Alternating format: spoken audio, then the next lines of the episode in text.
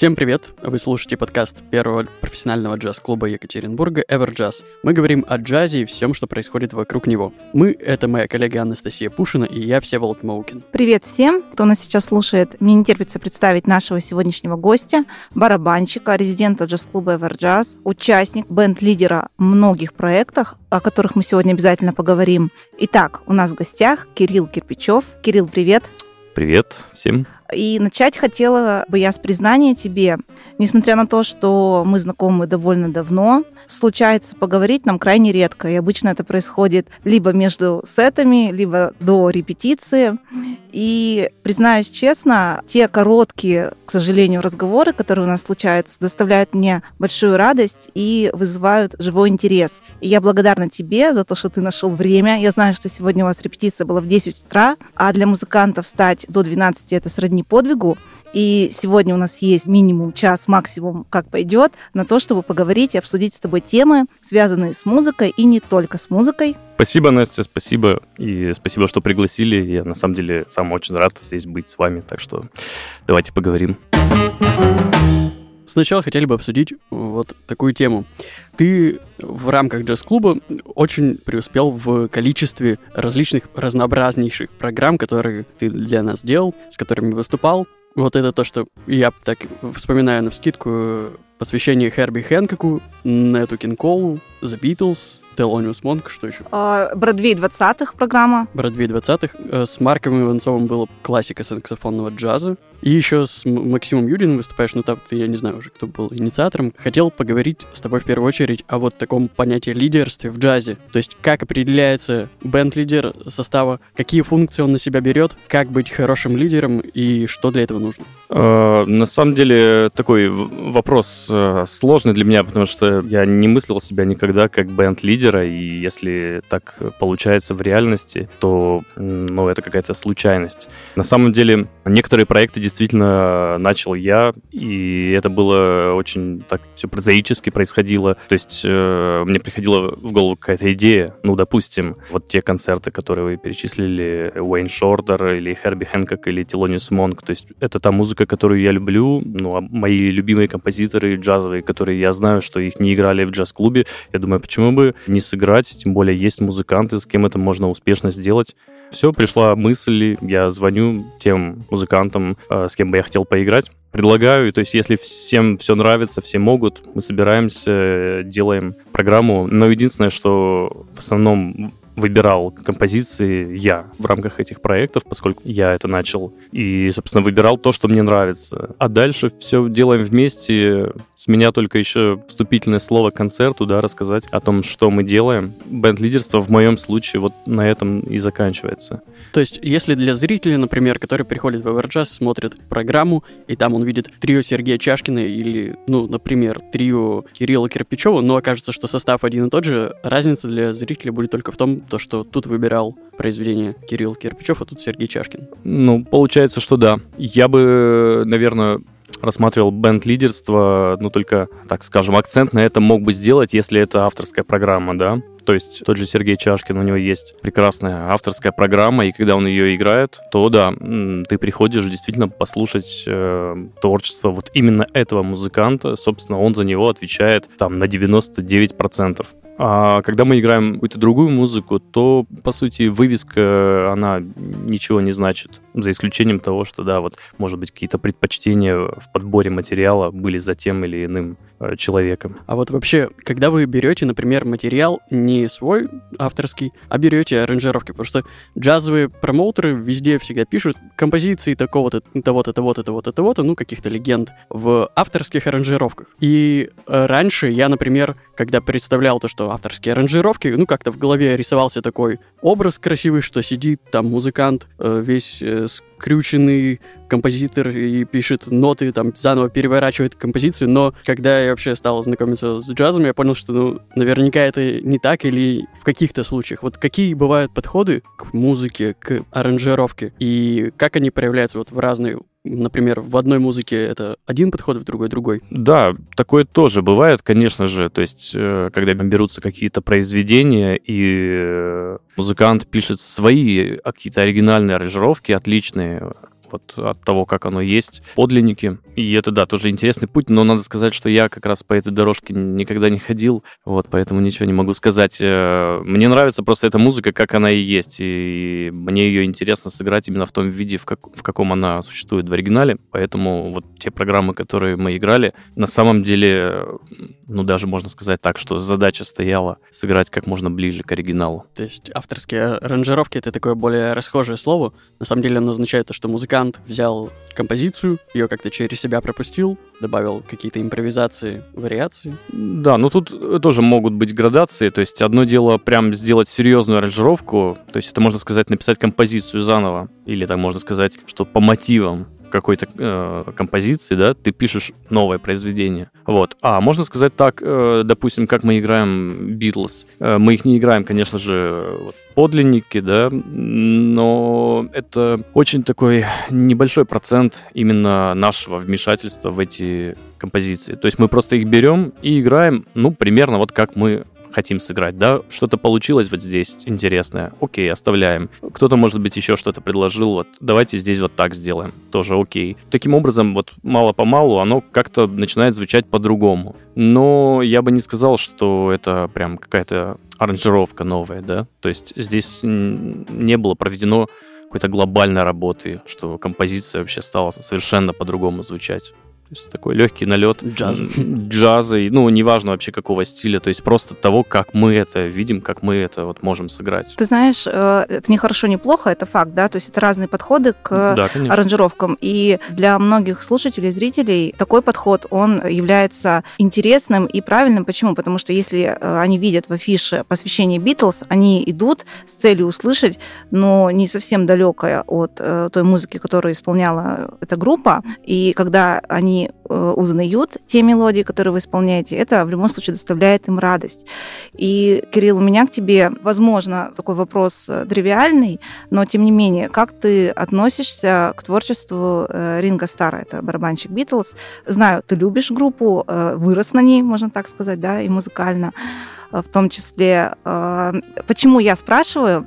Недавно посмотрела фильм а, Квинси Джонса, я не знаю, видел ты или нет, где он, а, ну, во-первых, назвал группу бездарной и сказал, что это худшая группа в истории музыки, но э, привел такой пример, случай э, из творческой жизни этой группы, когда Ринго Стар не мог что-то там сыграть, ушел на обед, они позвали другого барабанщика, он все сделал как надо, э, Ринго вернулся и сказал, ну что вы на меня наезжаете, вот э, могу же, играю нормально. Вот твое отношение как барабанщика к барабанщику.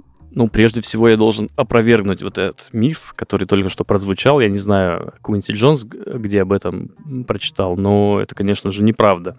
Я, во-первых, не знаю, конечно же, э, чтобы такое происходило, и уверен на 100%, что такого не было. Там была немножко другая ситуация в самом начале, когда продюсер поменял барабанщика, и действительно ему не совсем нравилась игра ринга. Но история эта закончилась тем, что тот приглашенный барабанщик сыграл а, в несколько академической такой манере, что в итоге версия ринга была принята а, как да. более удачная. Вот. Э, а впоследствии уже, когда Битлз, ну, стали действительно настоящей группой, нет, другие барабанщики вряд ли могли что-то записывать. Вот поэтому Квинси Джонс... Э, не прав. Не, не прав, да, не прав. И что касается бездарной группы, вот этого его заявления... Ну, это не дословная цитата, а, ну, смысл ну, такой. Ну, да? ну, хорошо, ну, хорошо, да, просто меня такие вещи всегда как-то задевают, когда как бы тут сказать, группы такого уровня, как Битлз, мы их уже не можем оценивать с точки зрения их профессионального какого-то исполнительства, да, по меркам там сегодняшнего дня или еще как-то. То есть это все, ну, во-первых, глупо очень, а во-вторых, Битлз играют именно в свойственной им самим манере, Пускай это технически все, конечно, может быть и примитивно, но то звучание, тот э, какой-то внутренний ритм, которого они добиваются, повторить невозможно. То есть никакие суперпрофессиональные музыканты не могут собраться и сыграть так, как это делали Битлз. Вот, поэтому тут такими мерками не подойдешь. А, вот. И, к слову, например, мой любимый барабанщик всех времен Тони Уильямс, э, если верить э, вот автобиографии Майлса Дэвиса, э, заявляет заявлял, играя как раз-таки у Майлса Дэвиса в его составе, Тони Уильямс заявлял, что Битлз — это самая крутая вообще группа, самый крутой музыкальный коллектив, и он просто их фанат. Вот, поэтому как они там играли, неважно, но если э, такого уровня люди, как Тони Уильямс, восхищались их игрой, то это уже о чем-то говорит. Естественно, то есть речь не идет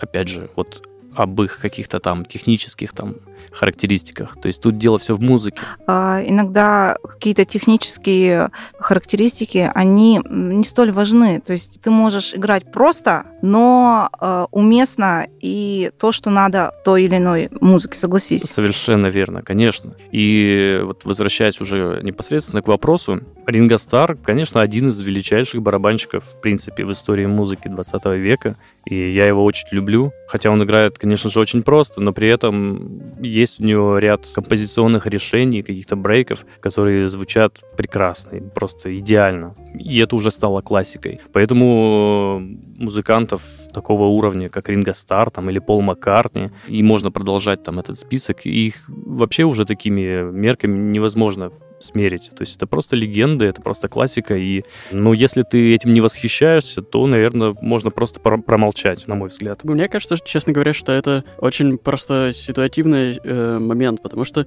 джазовые музыканты, когда появлялись Битлз и приобретали популярность, они как раз в этот момент постепенно лишались этой популярности и массовости, и, ну, это просто какая-то зависть, не знаю, ревность к Битлзам, потому что джазовые музыканты, они же тоже очень полярные были, у них отношения к Битлам сначала там, может быть, более негативные, потому что все равно тенденция рок-музыки на более простые формы, простую технику. Ну, тут как бы с позиции сегодняшнего дня это немножко по-другому все, а если брать именно те времена, скажем, джазовые музыканты, которые сформировались в 40-е, в 50-е, а в 60-е годы они уже были, ну, просто такие бонзы, которые ну, в музыке добились многого, да, и уже, в принципе, не то что сформировались как музыканты, а уже давным-давно сформировались как музыканты. Например, сразу скажи. Тот же Майлз Дэвис. То есть ему уже сколько там было? Лет 40, наверное, да, вот в эти годы, когда битлы начали популярность завоевывать. Конечно, когда тебе 40 лет, и ты уже по меньшей мере 20 лет на сцене и состоялся как артист, твои музыкальные предпочтения уже давным-давно сложились. А тут какие-то неотесанные рок-н-ролльщики появляются. То есть дело даже не в том, что тут какая-то зависть. Просто человек не в состоянии понять, что это такое. То есть какое-то новое культурное явление, ну, которое явно не вписывается в рамки его понимания. Допустим, тот же Тони Уильямс, который играл у Майлса Дэвиса, но ему было на тот период 18-19 лет. Поэтому он понимал. То есть ему было проще в этом плане. Поэтому, я думаю, да, тут вопрос не не зависти, не того, что, скажем, какие-то рок-н-ролльщики, рок-н-ролльные группы отбирают их хлеб, да, забирают сцену, вот, а просто они не в состоянии был, были понять и восхититься этой музыкой.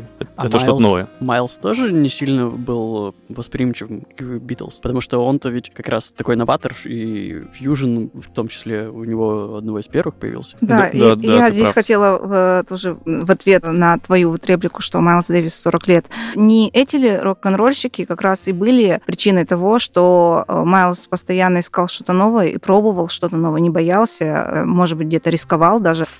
И все это было спровоцировано вот этими новыми ребятами, дерзкими, молодыми и пользующиеся популярностью у молодежи. Есть в этом доля правды? Я думаю, что здесь, скорее всего, опосредованное какое-то влияние было, хотя, естественно, я здесь не могу какую-то экспертную точку зрения э, высказать, потому что я не музыковед там и, в общем, не анализировал никогда это все. Но так, первое, что мне приходит в голову, что вот если опираться на его автобиографию, то он никогда, у него никаких симпатий к рок-группам не было, за исключением Джимми Хендрикса. И тот Джимми Хендрикс был черный, и почему-то он так, насколько я помню, акцентировал внимание на этом моменте Майлз Дэвис. Ну, то время было. Да, ну да, ну, то есть Условно говоря, это так читается, будто бы, будь он белым, Майлз и его бы не выделил. Вот. А тут именно то, что Джимми был черный, как-то да, после этого уже можно разговаривать дальше. Хотя Майлз, конечно, был всегда такой новатор и открыт к новым влияниям, но я думаю, что вот эти ну, скажем, более роковые ритмы, которые в его музыке проявились, они были привнесены вот уже этими более молодыми музыкантами, с которыми он начал сотрудничать. То есть, грубо говоря, он э, пригласил их к себе играть, они создавали вот эту музыку, да, какую-то базовую структуру, а он поверх этого уже играл. И получалась действительно новая музыка. Э, эти влияния все пришли к Майлзу через тех, кто с ним играл, там, Билли Коубен, Джон Маклафлин, там, и так далее, вот все эти э, музыканты, которые, в общем-то, стояли у истоков музыки фьюжн. Угу. Вот э, мы перешли к музыкантам э, Майлса молодым, которые и влияли на его творчество, как-то вдохновляли его. И в связи с этим хотела э, поднять с тобой тему, актуальную в наши дни. Ты, наверное, слышал о том, что э, спустя 9 лет возрождается проект «Большой джаз» на культуре телеканале. Слышал об этом, да? И э, оркестром, который будет сопровождать, ты ну, понимаешь, да, да. Э, формат, станет оркестр Петра Востокова. Да, и Петр в своих соцсетях об этом упомянул. И тут разгорелся большой спор, который мне, признаюсь, было очень интересно наблюдать, но я читала комментарии, там участвовал и Яша Окунь, э, ну, конечно, куда без э, светила mm-hmm. джаза. Интересно. И суть спора, вот основной момент, да, который вот мне, мне интересно просто твое мнение, было в том, что для участия в этом конкурсе есть ограничения по возрасту, и заявки от участников принимаются от музыкантов до 25 лет. И тут, значит, музыканты старшего поколения начали говорить о том, том, что что в 25 лет может музыкант достичь, какие у него могут быть достижения, свершения, на что э, Петя отвечал, что музыканты Майлза Дэвиса, да и сам он в юные года уже достигли успеха. Но суть в том, что молодой музыкант, начинающий, может быть, может быть, не начинающий. Ты считаешь, вот в этом возрасте возможно достичь каких-то успехов, ну, и не участвуя там в конкурсе э, каком-либо? До 25 лет ты себя как помнишь? А, я тут склонен, наверное, согласиться с тем, что действительно э, до 25 лет это как раз-таки оптимальная рамка для того, чтобы, ну, как-то продемонстрировать свой талант, а не позже уже. То есть позже уже все, ты состоявшийся музыкант или не состоявшийся музыкант, ну, грубо говоря. Хотя бывают исключения. В принципе, ну, все великие джазовые музыканты, они уже записали свои классические альбомы или, по крайней мере, уже заявили о себе в возрасте до 25. Вот, например, мы сегодня смотрели на репетиции композицию Джошуа Редмана с прекрасного его живого альбома Spirit of the Moment 95 -го года. Вот это одна из моих любимых джазовых записей, и на ней играет барабанщик Брайан Блейд. Сейчас я не помню точно, сколько ему на ней, но что-то вроде 22, максимум 23 лет. Или еще чуть меньше. А, ну, пожалуй, 22, наверное. Как он играет на этой записи, для меня до сих пор эталон. Ну, собственно, вот, э, может быть, ответ на вопрос. То есть э, в 22 года уже люди играют. И если они не играют в 22, редко они начинают вдруг играть в 30. А если вспоминать себя в этом возрасте, ну, конечно, сложно как-то себя самого оценивать, да, каким ты был раньше, там, позже. Вот. Но, в принципе, мне кажется, ну, что-то я уже играл, наверное, да, к этому времени. Мне кажется, ну, то есть я в целом с тобой согласен, то, что музыкант к 25 годам уже как-то должен состояться или не состояться, но вот когда сравнивают музыкантов, там, особенно середины 20 века и нынешних музыкантов, ну, причем и говорим про Америку, или современных музыкантов в России, то это же, ну, как бы довольно несопоставимые вещи, потому что даже вот процесс этого развития, становления музыканта Сейчас он все равно, хоть с джазовой стороны и не очень институциализирован, но все равно проходит через музыкальные школы, училища, ну, кто-то поступает там и дальше в консерватории. А в то-то время ведь совсем другая ситуация была. Ну, я тут не эксперт, но мне почему-то кажется, что высших учебных музыкальных заведений, которые бы специализировались на джазе, в то время не было. И афроамериканцы того времени, музыканты, в моем представлении, довольно обывательском, они впитывали эту среду с молоком матери и вот вокруг себя они слушали. То есть по-другому происходило обучение и становление. Играя в клубах, да? Играя в клубах, не знаю, честно говоря, даже как они учились, но очевидно, что не так, как сейчас. А, ну, на самом деле нет. Были заведения, вот тот же Майлз Дэвис, он же учился в школе в нашем понятии как бы школа это какое-то вот начальное образование, но там имеется в виду школа уже для более старшего возраста, то есть серьезное музыкальное заведение, э, школа. И просто он ее, по-моему, бросил, потому что он понимал, что в клубах он научится большему. Вот, то есть э, в те времена, да, научились в клубах и ну, в том же возрасте. Я не знаю, как они там, с какого возраста их пускали в эти клубы, ну, так или иначе. А, я думаю, может быть, не стоит вот сильно туда далеко смотреть, там, в 40-е или 50-е годы, да, вот, но если брать вот уже последние, там, 20 лет, то ситуация, мне кажется, примерно одинаковая, что у нас, что в Штатах. Ну, естественно, что уровень только разный. Но, в принципе, как э, формируется музыкант, да, через какие стадии он проходит, э, в каком возрасте он через эти стадии проходит, я думаю, примерно одинаковое. В любом случае, к 20 годам, обычно уже 20-22 года, это тот возраст, когда по тебе можно сказать, чего ты вообще стоишь как музыкант или э, чего ты сможешь добиться, да. Может быть, ты еще не раскрылся в полной мере, но вряд ли такое, что ты 22 года совсем никак, а потом вдруг в 28 да, каких-то фантастических результатов добиваешься. Хотя, повторюсь, исключения наверняка бывают. Но в целом, мне кажется, так. То есть, э, если, допустим, нашу местную реальность брать, человек, который поступает в музыкальное училище, либо после 9, либо после 11 класса, ну, допустим, после 11, то есть в 17-18 лет, и заканчивая училище в 21-22 года, то есть он уже должен быть скажем так, серьезным музыкантом. Или он, вероятно, уже им не станет, если он по окончании не пришел к этому. Ну, то есть, Кирилл, я правильно поняла, что талант, он либо есть, либо нет. И если он есть, то к 20, условно, годам он обязательно проявится. И занимайся ты, не занимайся. Вот есть теория такая 110 тысяч часов, слышал, угу, да, да, такое, что чтобы преуспеть в каком-либо деле, нужно посвятить этому делу минимум 10 тысяч часов. Это не работает в случае музыканта или другого человека занимающегося творчеством. Угу. Верно? Да, я думаю, да. Кстати, вот мне еще пример тут пришел в голову. Буквально вот там, не знаю, может быть, месяц назад случайно мне попалось, попалось видео, а, квинтета Андрея Плетнева. Я вчера смотрела видео квинтет Андрея Плетнева, театр эстрады. Театр эстрады, да. Да, да. да. Вот, ну расскажи вот, давай. Вот, вот, пожалуйста, пример. То есть э, ребята, которые играют на сцене, вот взять, например, Антона Зубарева, ему там, по-моему, там 21 или 22 года. Разве? Э, ну, примерно так, да. Я ему даже попытался э, пересказать э, свои впечатления по поводу этого концерта. Вот, и не мог понять, как бы так сказать, чтобы это было э, в позитивном ключе и не обидно. И не перехвалить, наверное, да? Да, да, ну, потому, что, потому что я хотел сказать, что он играет там не хуже, чем, чем сейчас. Или даже, может, лучше. Вот, ну, то есть, на самом деле, суть в том, что он играет классно там. Они все, кстати, там Они играют. все там классно играют, вот, но при этом возраст у них вот там 22-23, может быть, года. Прошло много лет. Конечно же, все тоже выросли музыкально с, с тех пор. Это, конечно, но с другой стороны, все-таки какая-то энергия и вот именно то, как там они играют, да. тоже потрясающе и на самом высоком уровне. Так что, пожалуйста, вот пример. Да, здорово. Я вчера тоже как раз, вот, я не знаю, как это совпадение, не думаю, да, говорится, посмотрела композицию вот Андрея, где они с там Игнатом Кравцов играют, да, да. тот концерт самый.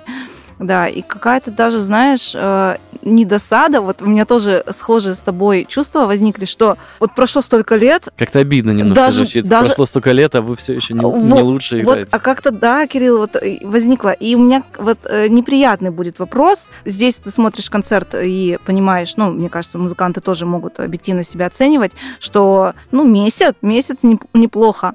Были концерты, на которых ты в роли барабанщика участвуешь, играешь и понимаешь, что тебе стыдно. Тебе стыдно за то, что ты делаешь, за то, что ты сейчас находишься. Я знаю, э, ну, там не будем говорить, что э, есть какие-то у нас инсайдерские, э, инсайдерская информация, но согласись, что, ну, бывают э, такие проходящие концерты, на угу. которых вот эти чувства возникают. Если ты говоришь про такие субъективные какие-то ощущения, то, конечно, иногда бывает, э, ну, банально, скажем, там, не позанимался, да, не в форме по каким-то причинам, может быть, даже и не, не потому, что не позанимался.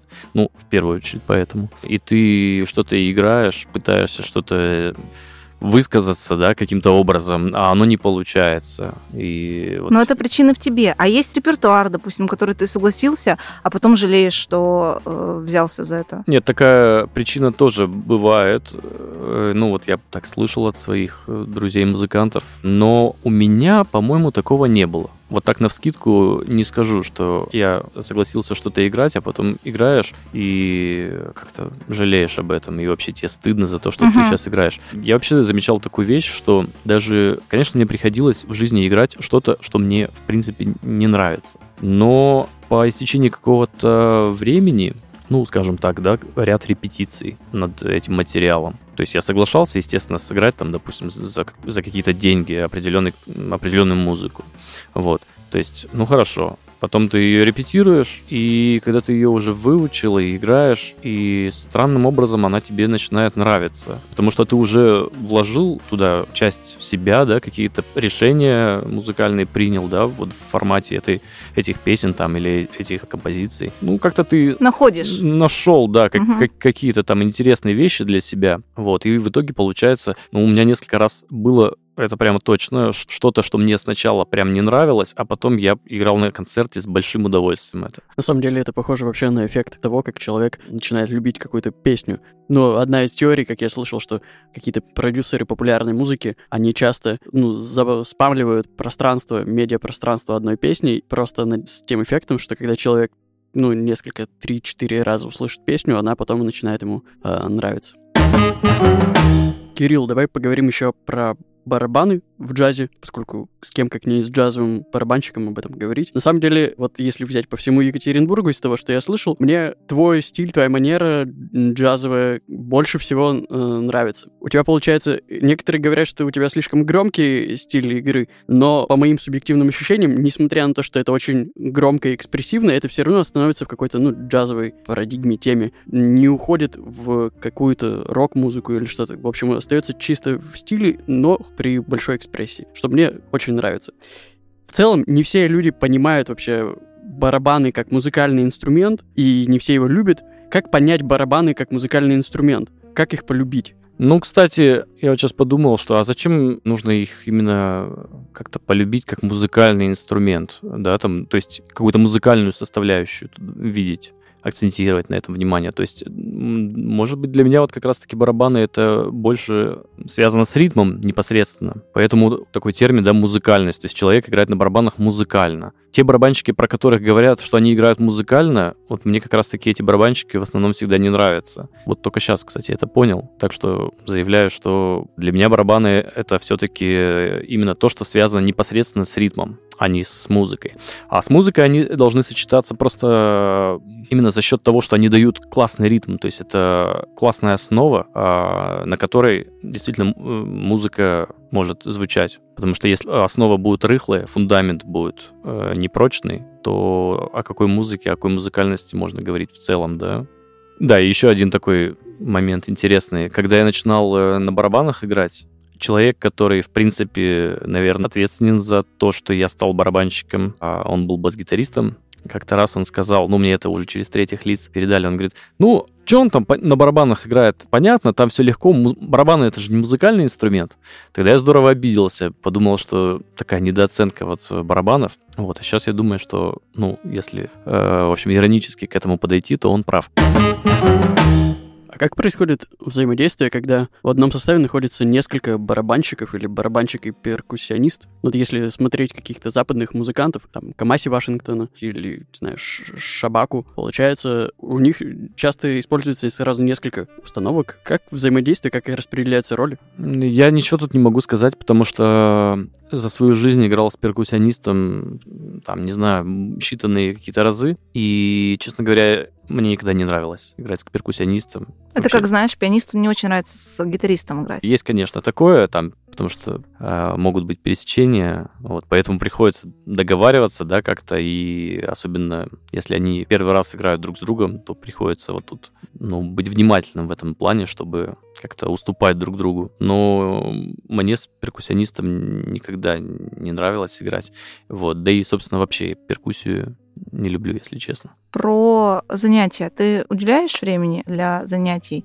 и считаешь это нужным, важным? Да, с годами это становится все сложнее и сложнее, но график просто часто непредсказуемый, и бывает какое-то огромное количество репетиций или концертов, или еще каких-то дел ну, в жизни, потому что в жизни не только музыка, то есть есть еще какие-то обязанности и сложно найти время, но, в принципе, я, по крайней мере, хотя бы в голове пытаюсь держать, что заниматься нужно, нужно это делать регулярно, и, в общем, по мере возможности стараюсь воплощать это в жизни, то есть находить, ну, по крайней мере, каждый день хотя бы какое-то небольшое время для занятий. Вот, конечно, я считаю, что заниматься нужно, и я думаю, что, может быть, и чем дальше, тем больше это нужно, чтобы быть всегда в тонусе и, может быть, как-то развиваться дальше, потому что, ну, иначе это будет деградация. Я думаю, если прям годами не заниматься, то ничего хорошего из этого не выйдет. Ну и, как говорят, люди не связаны же с музыкой, лучше 15 минут, но каждый день, чем 2 часа один раз в неделю. То есть здесь такой же, наверное, да, подход? Или... Да, да, на самом деле я об этом как-то вот так услышал, ну, то есть э, услышал так, чтобы меня прям как-то озарило так. Тот момент, когда об этом говорил Эрос. Эрос Барной, саксофонист, который, к большому сожалению... Этим летом. Умер.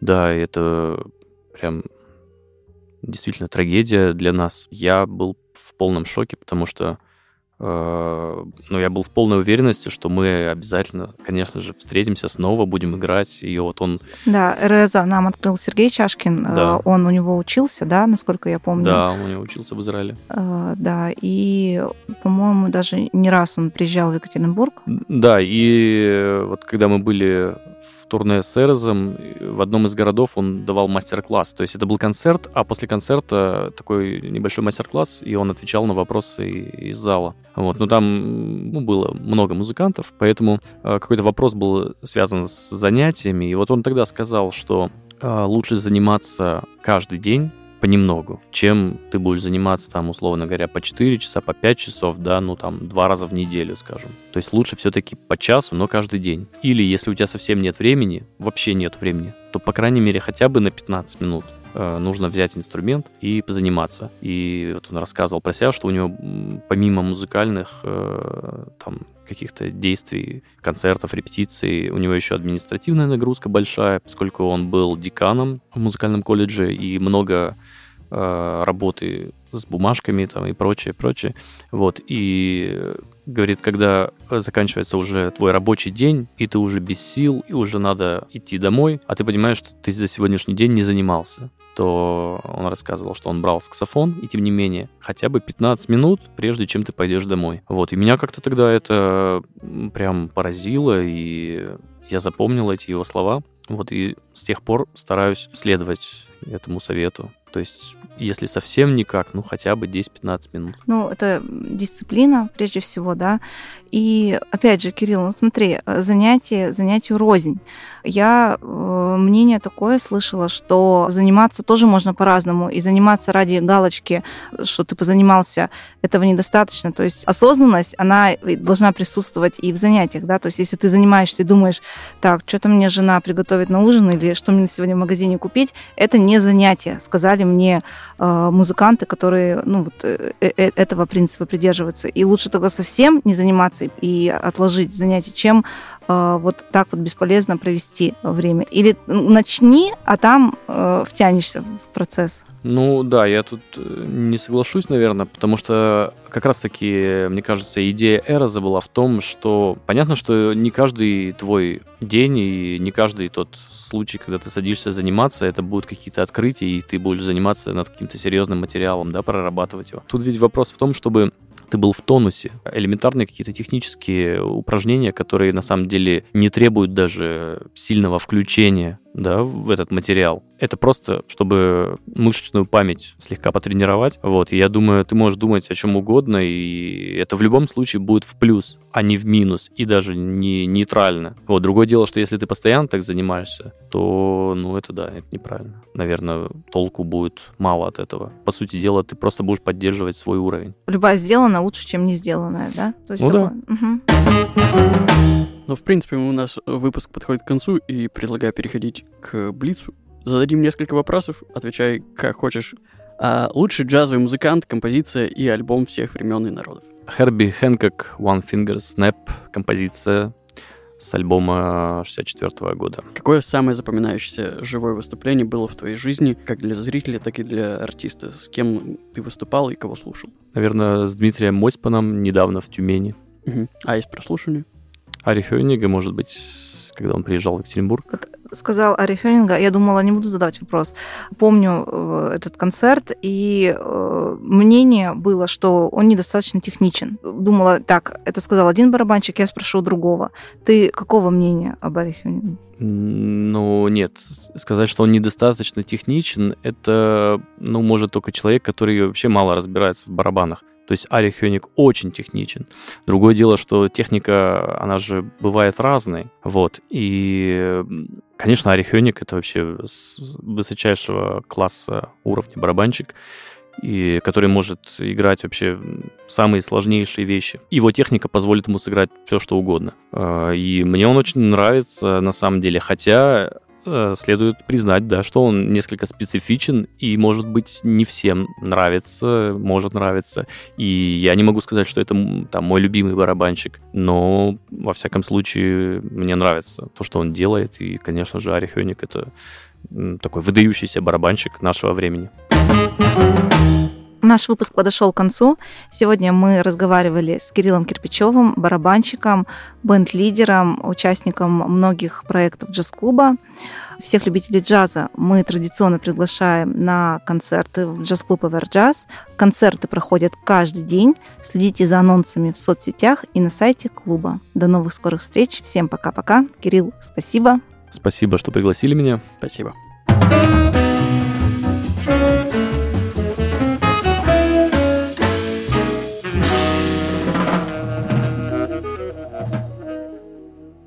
Подкаст записан при поддержке благотворительного фонда «Умная среда» и благотворительного фонда развития филантропии «КАФ».